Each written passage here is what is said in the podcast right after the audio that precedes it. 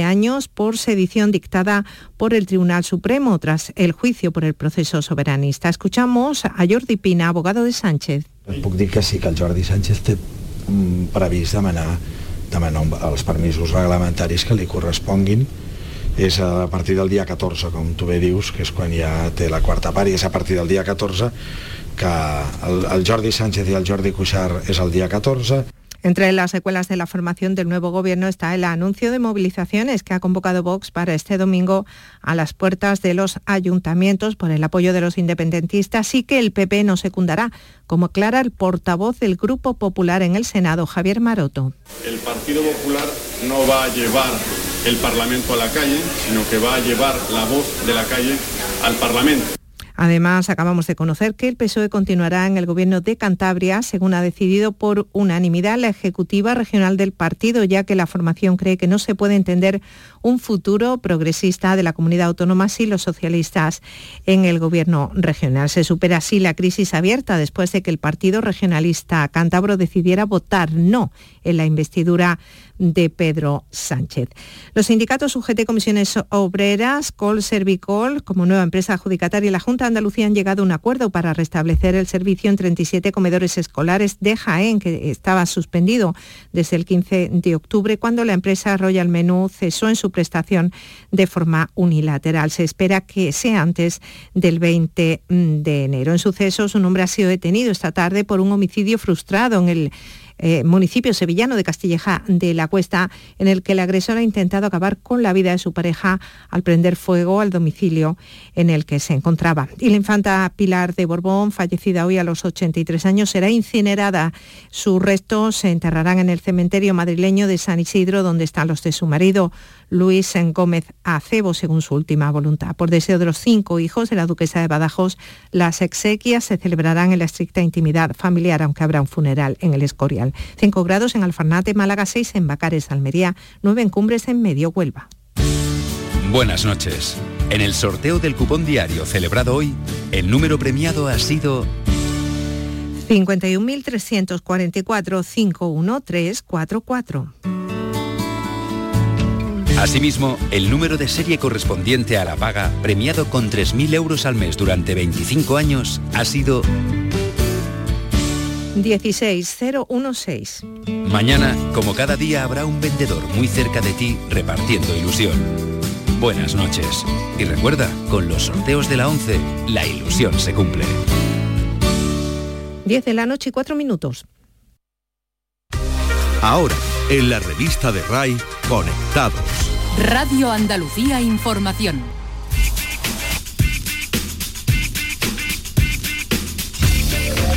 Bienvenidos, conectados.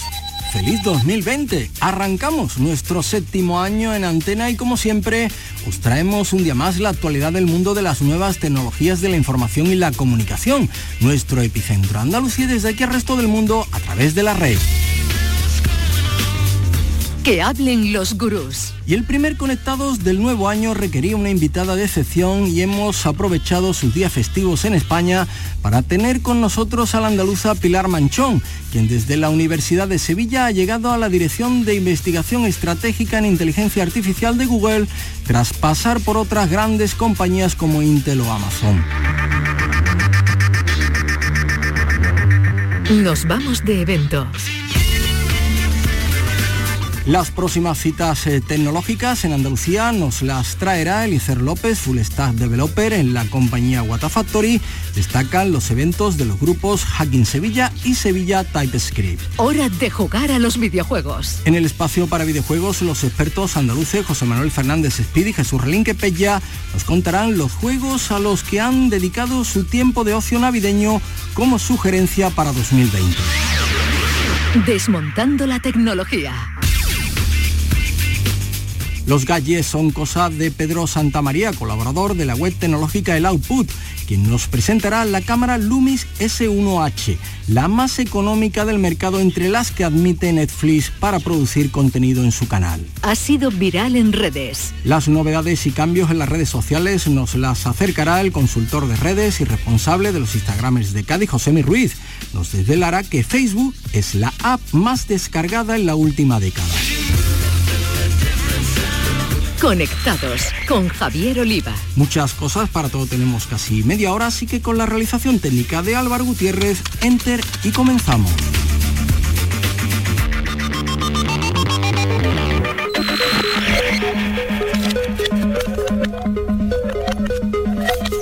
Que hablen los gurús. Hoy tenemos en Conectados a uno de los más destacados modelos andaluces de talento, trabajo y éxito en el sector TI. Ella es Pilar Manchón, quien de la universidad ha llegado a un altísimo cargo en Google tras haber pasado por otras grandes compañías como Intel o Amazon. Pilar Manchón, flamante directora de investigación estratégica en inteligencia artificial de Google, bienvenida de nuevo a Conectados. Muchas gracias. En 2003 creaste el asistente de voz Indicis y 16 años después los altavoces inteligentes son los regalos de moda. No sé si tan inimaginable para ti supongo eh, en aquellos tiempos esta evolución que, han tenido los asistentes de voz hasta llegar a, estar en casa con esos altavoces inteligentes.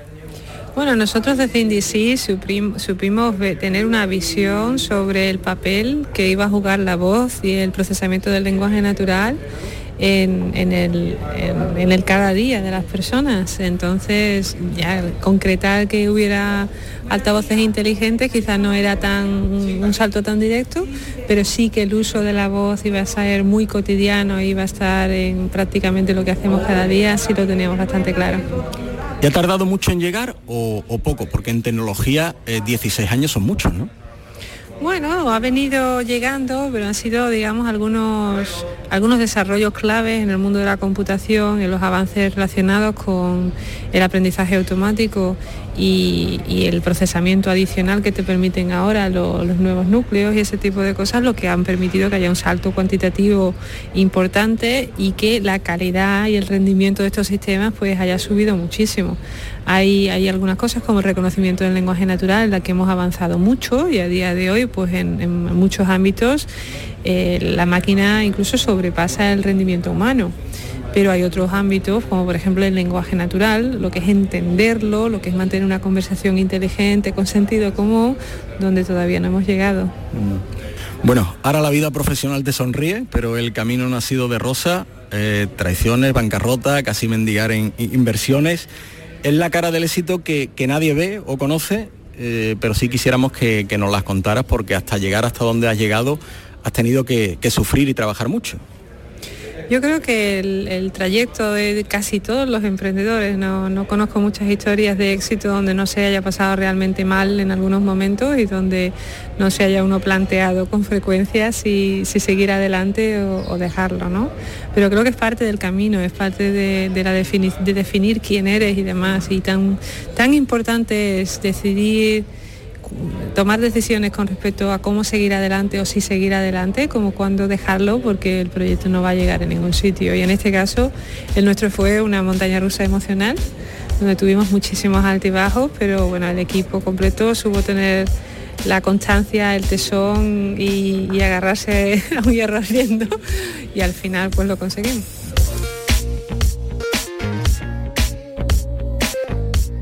Eh, vamos a pararnos en cada una de las grandes empresas en las que has estado. Vendes índices a Intel, se dice que por algo más de 25 millones de euros. ¿Y en qué trabajaste en Intel?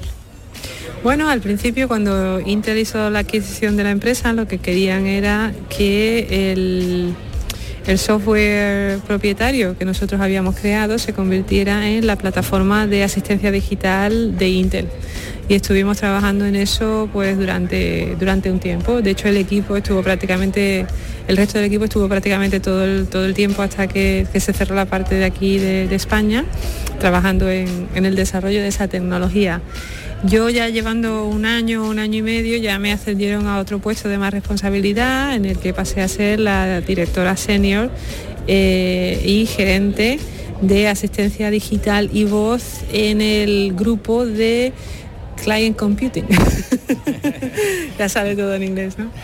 Y que es el, grupo más grande de Intel, es el, grupo donde están los dispositivos y realmente donde, donde Intel gana el dinero. Entonces pues ahí estaba a cargo de la estrategia, de la visión para el año 2020, de las relaciones con las empresas que tenían algo que ver con el tema de la voz o el lenguaje natural, como en su caso Amazon, eh, Nuance eh, o Cortana de Microsoft y con algunos proyectos específicos que Intel estaba desarrollando internamente que utilizaban la voz y lenguaje natural.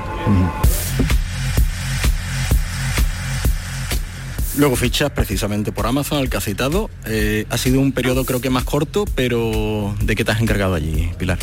Bueno, en Amazon ha sido una experiencia también fantástica. Estuve allí dos años trabajando como directora de interfaces cognitivas, que es un título precioso que nadie sabe lo que significa, pero que en definitiva es un, cargo más enfocado o entre investigación, investigación aplicada, digamos, mirando a las futuras generaciones de plataformas de lenguaje natural y voz que combinan varias modalidades, es decir, no solamente el utilizar la voz para comunicarte con un dispositivo virtual, sino el utilizar la voz y otros sentidos, es decir, utilizar gestos o utilizar incluso la visión artificial, utilizar eh, pues otro tipo de, de modalidades y fusionarlas para conseguir un tipo de inteligencia más humano.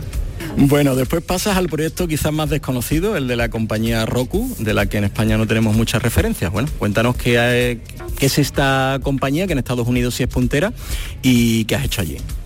Bueno, en Roku era la vicepresidenta de inteligencia artificial y llevaba todo el área de conversación y voz. Roku es la primera empresa de streaming de Estados Unidos, es la que tiene pues, más horas de streaming y más dispositivos.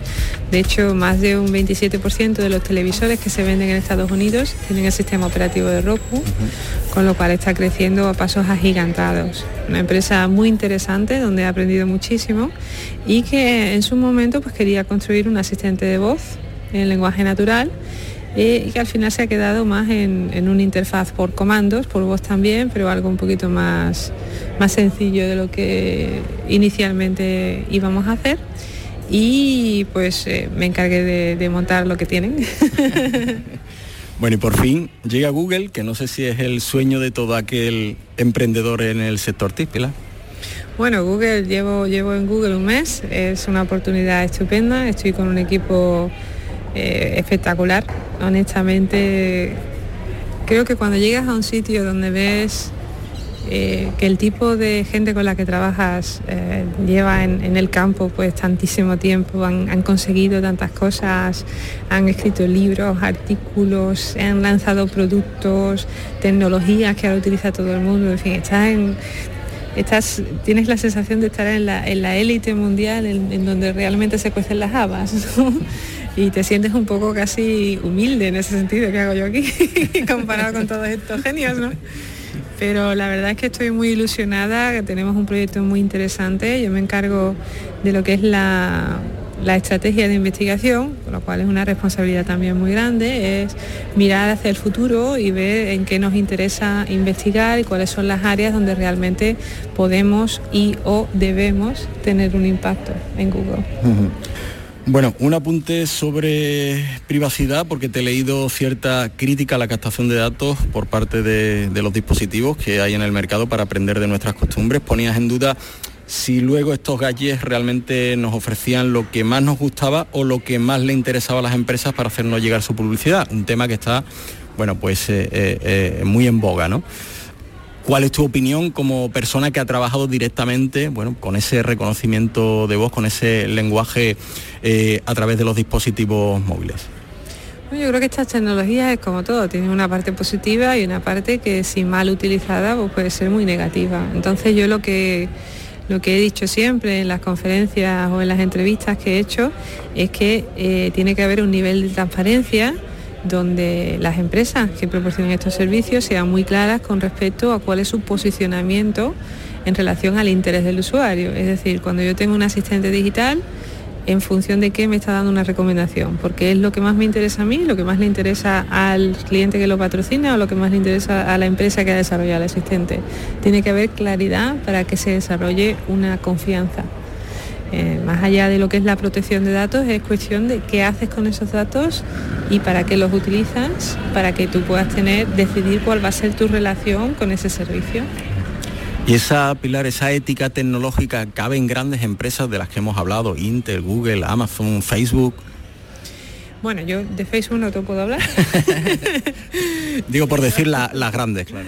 De Facebook no te puedo hablar, lo que sí te puedo hablar es que mi experiencia con Amazon y ahora recientemente con, con Google ha sido muy positiva desde el punto de vista de trabajar internamente con ellos y ver el respeto tan grande y el cuidado inmenso que se tiene con todos los datos privados es extremadamente difícil acceder a cualquier cosa dentro de la empresa, no, se, cuidan los datos como, como, oro en polvo, hay, hay un respeto no solamente por la legislación y la normativa, sino que se va más allá para protegerlos internamente y para tomar todo tipo de precauciones, incluso a coste de poder hacer cosas más interesantes y desarrollar otro tipo de tecnologías que serían más fácil con más acceso.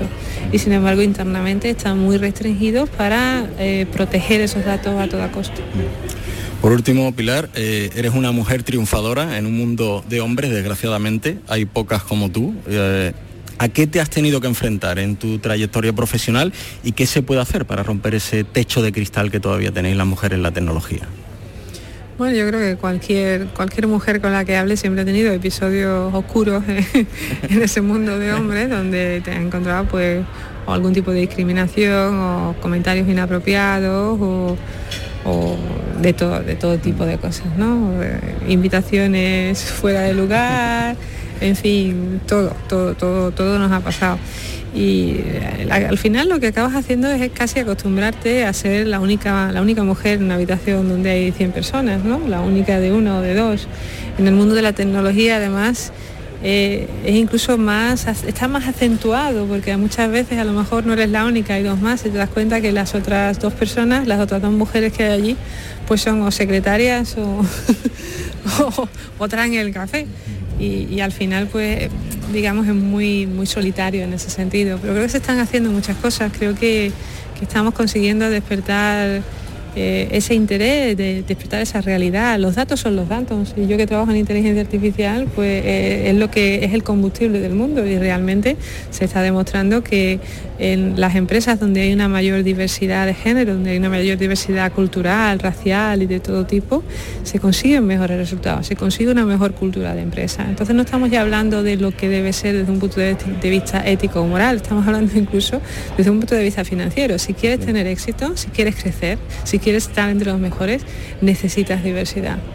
Pues Pilar Manchón, directora de investigación estratégica en inteligencia artificial de Google, un placer tenerte en Andalucía, que hayas tenido tiempo para pasar por Conectados y enhorabuena por todo lo conseguido, ejemplo para estudiantes y jóvenes emprendedores tecnológicos. Muchísimas gracias, siempre es un placer volver a Sevilla.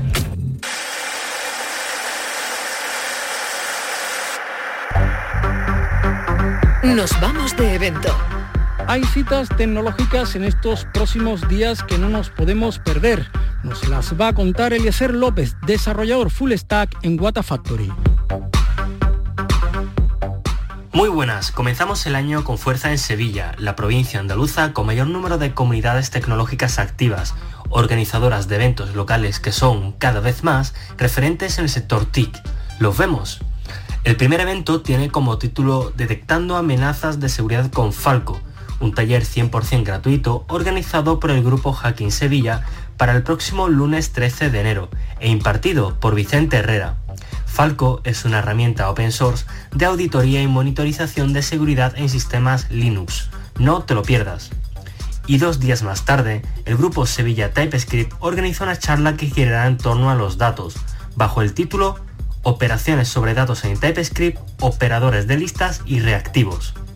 En esta charla se hablará del origen de las operaciones con listas, de cuáles son las principales operaciones que podemos realizar y por supuesto del tipo de dato string, una nueva forma de envío de datos con múltiples ventajas. Encuéntrame en Twitter como arroba Eliezer López con Z y obtén más información sobre estos eventos y mucho más relacionados con el sector TIC en Andalucía. Un saludo.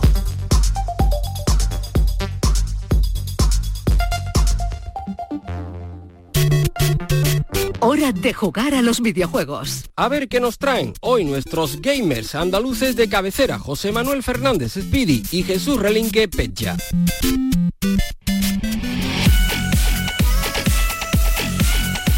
Jugadoras y jugadores, bienvenidos. Esperamos que los Reyes Magos hayan sido generosos, que no hayan escatimado en lo que a buenos regalos se refiere. Hablando de regalos, por ejemplo, el libro de Enciclopedia PlayStation que acaba de publicar Héroes de Papel y escrito por Joaquín Relaño, mi compañero Speedy y un servidor. Además, por supuesto, esperamos que os hayan traído buenos videojuegos. Y aprovechando que ya hemos dejado atrás las fiestas, ¿qué os parece si os contamos a qué le hemos dado estos festivos días?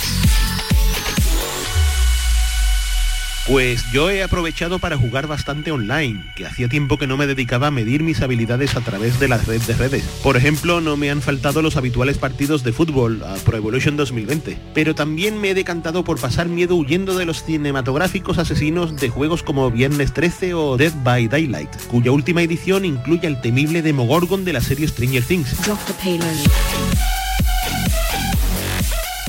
Y con el boom de la nueva película de Star Wars, además de saborear las mieles de Jedi Fallen Order, he vuelto a los belicosos escenarios del online de Star Wars Battlefront 2, un juego que a día de hoy se encuentra en un estado refinadísimo. Ya en solitario conseguí llegar al final del fabuloso Dead Stranding, cuyas resoluciones de las que se quedan marcadas a fuego. Y por último, disfruté de algunos videojuegos de corte indie, como la estratégica propuesta de Wargrove, cuya edición deluxe merece mucho pero que mucho la pena, y del divertidísimo Lovecraft's Untold Stories, cuya mezcla de acción y exploración me ha complacido sobremanera.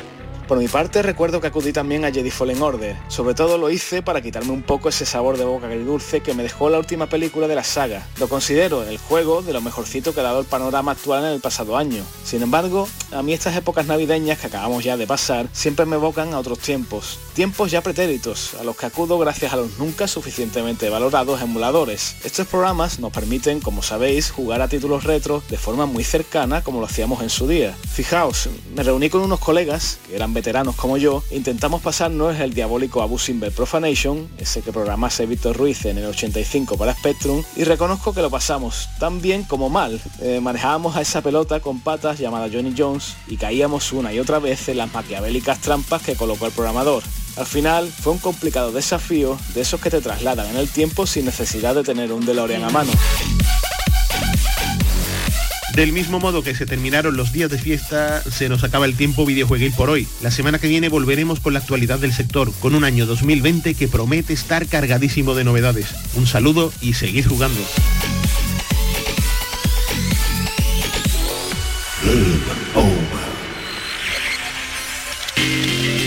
El análisis de las más novedosas creaciones TIC es cosa de Pedro Santamaría, que nos habla de los últimos gadgets tecnológicos.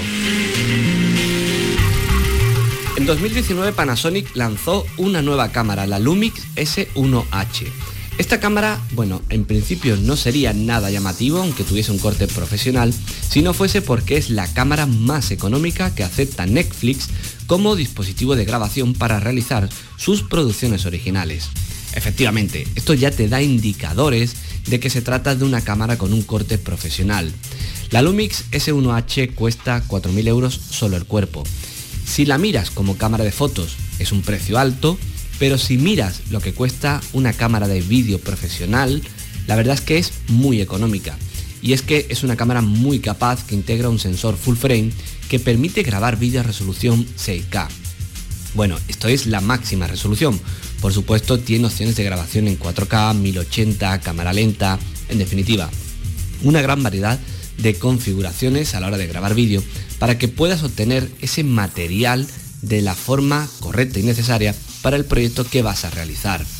Por lo demás tiene, bueno, pues tiene ISO dual, un visor electrónico de muchísima calidad, una pantalla abatible también que se ve muy bien y que es muy versátil en todo tipo de grabaciones y un sinfín de extras y añadidos que hacen que si te apasiona el tema del vídeo, si te dedicas a ello de forma profesional, esta Lumix S1H debería ser un equipo a considerar de cara a una renovación en este futuro 2020 o simplemente un salto en calidad en cuanto a tus producciones.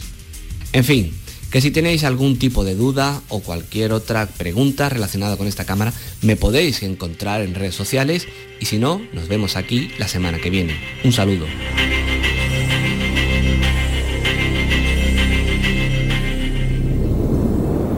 Ha sido viral en redes. Y ahora repasamos lo que nos deja el mundo de las redes sociales. Y lo hacemos con José Mi Ruiz, Instagramer y consultor de redes.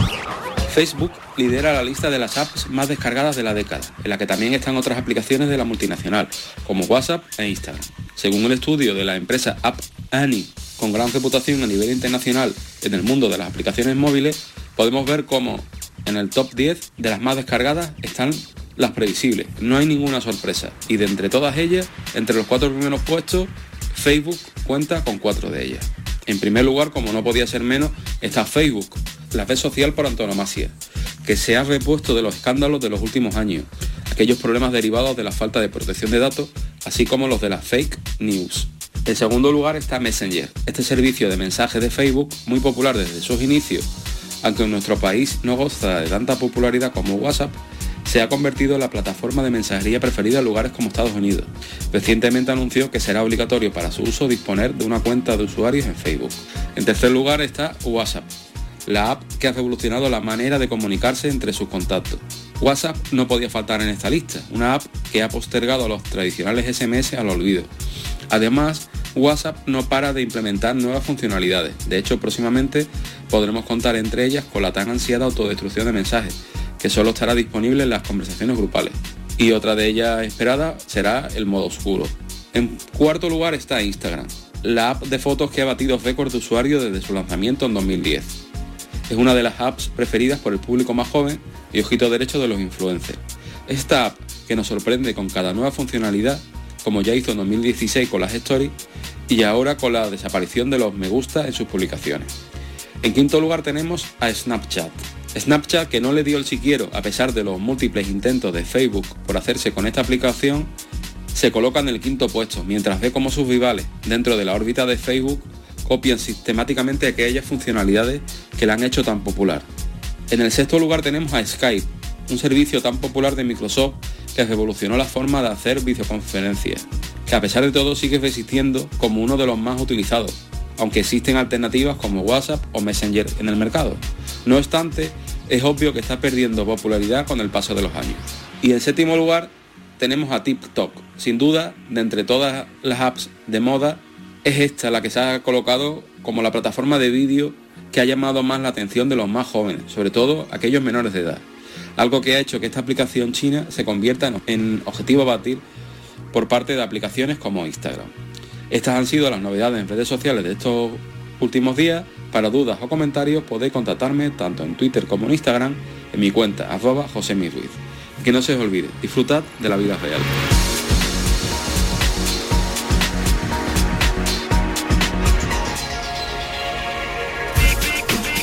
Es hora de terminar, pero seguimos conectados. La interactividad es nuestra razón de ser. Nos podéis seguir y dejar vuestros comentarios y sugerencias en Twitter, arroba conectadosRai, en la página del programa en Facebook o en la dirección de correo electrónico conectados arroba. Además, si queréis repasar alguno de nuestros contenidos, podéis escucharlo, descargarlo en el apartado de radio a la carta de la web de Canal Sur Ed Sheeran ha revolucionado las redes con su anuncio de que deja la música y que vuelve, como hizo en 2015, a abandonar las redes sociales. Así lo anunció en Instagram, hola a todos, voy a descansar de nuevo, es momento de que salga y vaya a ver mundo. Al momento tuvo más de un millón de respuestas lamentando su marcha. Hasta el próximo miércoles a las 10 de la noche a todos, feliz vida virtual.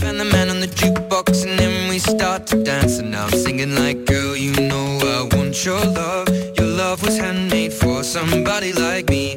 Come on now, follow my lead. I may be crazy, don't mind me. Say, boy, let's not talk too much. Grab on my waist and put that body on me. Come on now, follow my lead. Come, come on. Ahora, en la revista de RAI, Camelamos Naquerar. Radio Andalucía Información. Con Amaro Jiménez.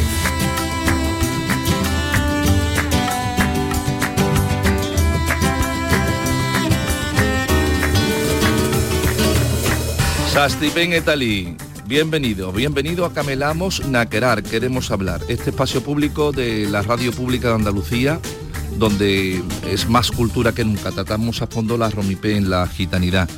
Hoy está con nosotros María del Mar Rodríguez, como siempre. ¿Qué tal, Amaro? Con mucha ilusión, ¿no? Hombre, empezamos con fuerza. Con muchísima fuerza. Eh, bueno, ahora te preguntaré cómo ha entrado el año y cómo... Ya te y cómo- tengo y que cómo- contar, y acabamos de empezar. cosas. Irene López, nuestra compañera en la parte técnica, que nos va a delitar ahora con un tema de India Martínez.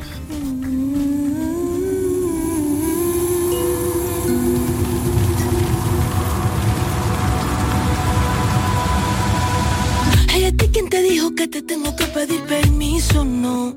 ¿Quién dijo